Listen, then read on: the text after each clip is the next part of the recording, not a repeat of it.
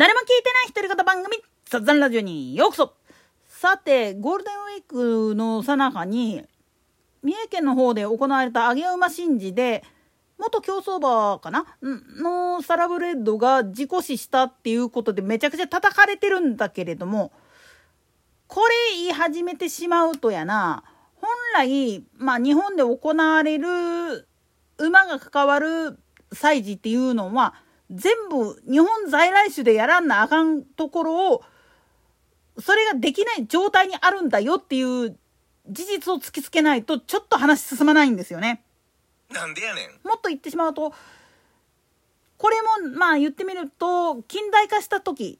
まあ、明治政府、明治新興の話として、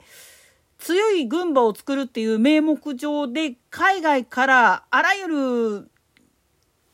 外来の家畜種っていうのを入れて、日本在来馬を駆逐してしまったっていう歴史があるっていう部分を知った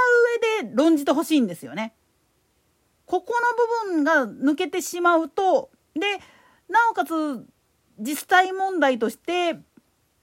なんで、まあ、競走馬が引退後、セカンドキャリア、あるいはサードキャリア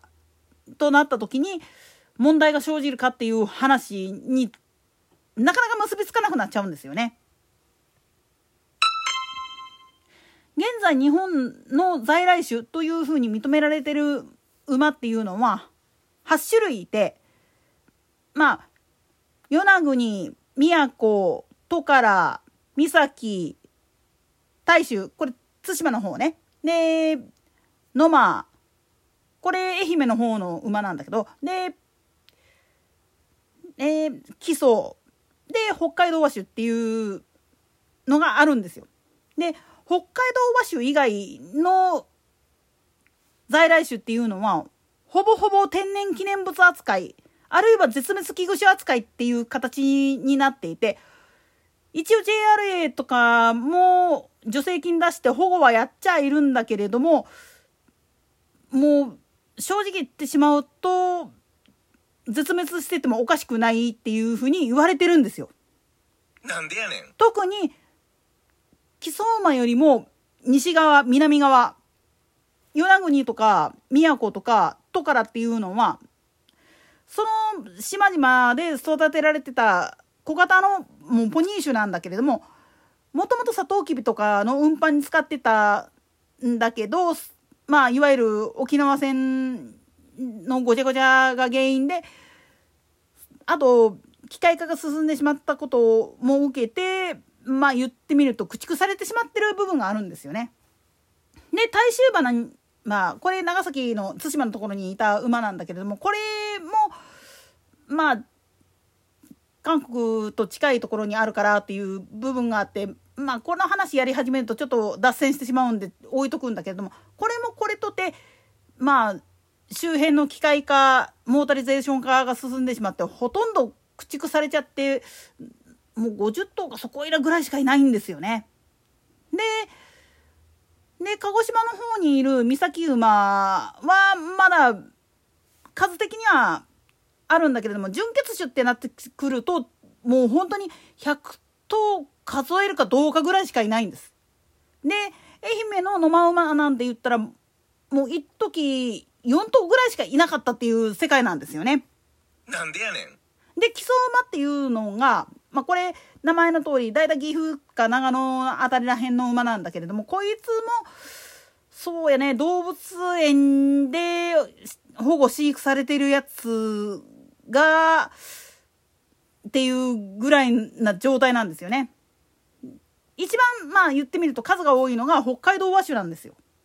ただしこの北海道和種に至っても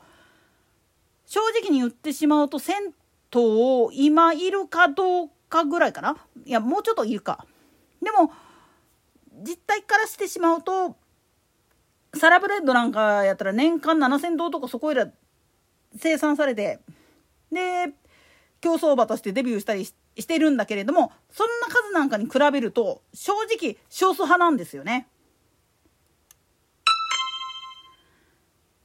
まり今日本の催事で使える在来種って言っちゃうと北海道和種がギリギリ供給できるかなっていうレベルであってそれでもまあ言ってみると難しい状態なんですよね実際のお祭りに使おうと思ったかって。だから今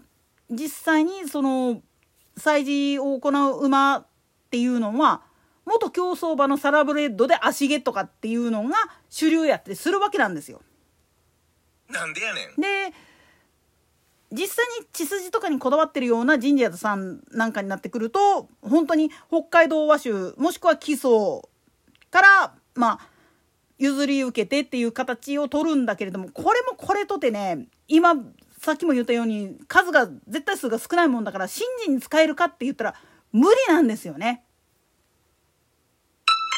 その原因っていうのが言ってみれば明治維新以降の政策として強い軍馬を作るっていう目的があってそれには日本の在来種っていうのは小さすぎるっていうことでどんどん駆逐されちゃったんですよね。だからサラブレッドとかアングルアラブが主体となってしまいでいわゆる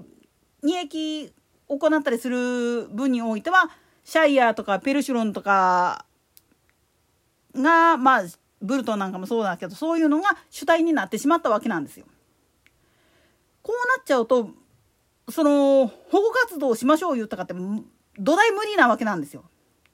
家畜飼ってる人ら買ってやっぱり馬体の大きいやつ見栄えがいいからっていう話になってくるしっていうところがあってだからどんどんどんどん在来種っていうのが消されていったっていう背景もあるんです。その上でさらに付け加えるといわゆるそういう馬事文化っていうものに関して危機感を持っていて保全してほしいっていうふうに訴えたとしても当時の政府としてはそういうのを聞く耳持たんかったわけなんですよね。今でこそこれは大事にしなきゃいけないっつうことで JRA にしたって農林水産省もそうだしで文部科学省の方もそういうことでまあ協力してくれてる部分っつうのはあるっちゃあるんですよ。だけどそれと同時にまあ言ってみると問題になってきてるのはサラブレッドとかアンゴラアラブいわゆる元競走馬あるいは乗用馬として使っていた馬のセカンドライフってどうすんねんっていう話になってくるわけなんです。ここでまあ言ってみると今まだ今週いっぱい行われているナイスネイチャーのバースデードネーションとかそういう風な話になってくるんです。まあ今の段階で6,000万円さ集めてるっていうのもすんごい驚異的なんだけれども。なんでやねん。だけどこれで救える馬っていうのもはっきり言ってまだまだ薄いんですよね。そしてそれで救われた馬の中には相馬のワインで走ってる子もいるし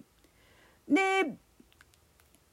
葵祭りの時の倉場馬神事に出る子富士宮神社の先々祭で使われる子とかっていうのもいるわけなんですよ。でそういうところでも事故っていうのは起きるべくして起きてるっていうのが現状なんです。それを残酷だとかっていう人はさっきも言ったけど本来はそれは在来種でも起きる事故やで。サラブレッドが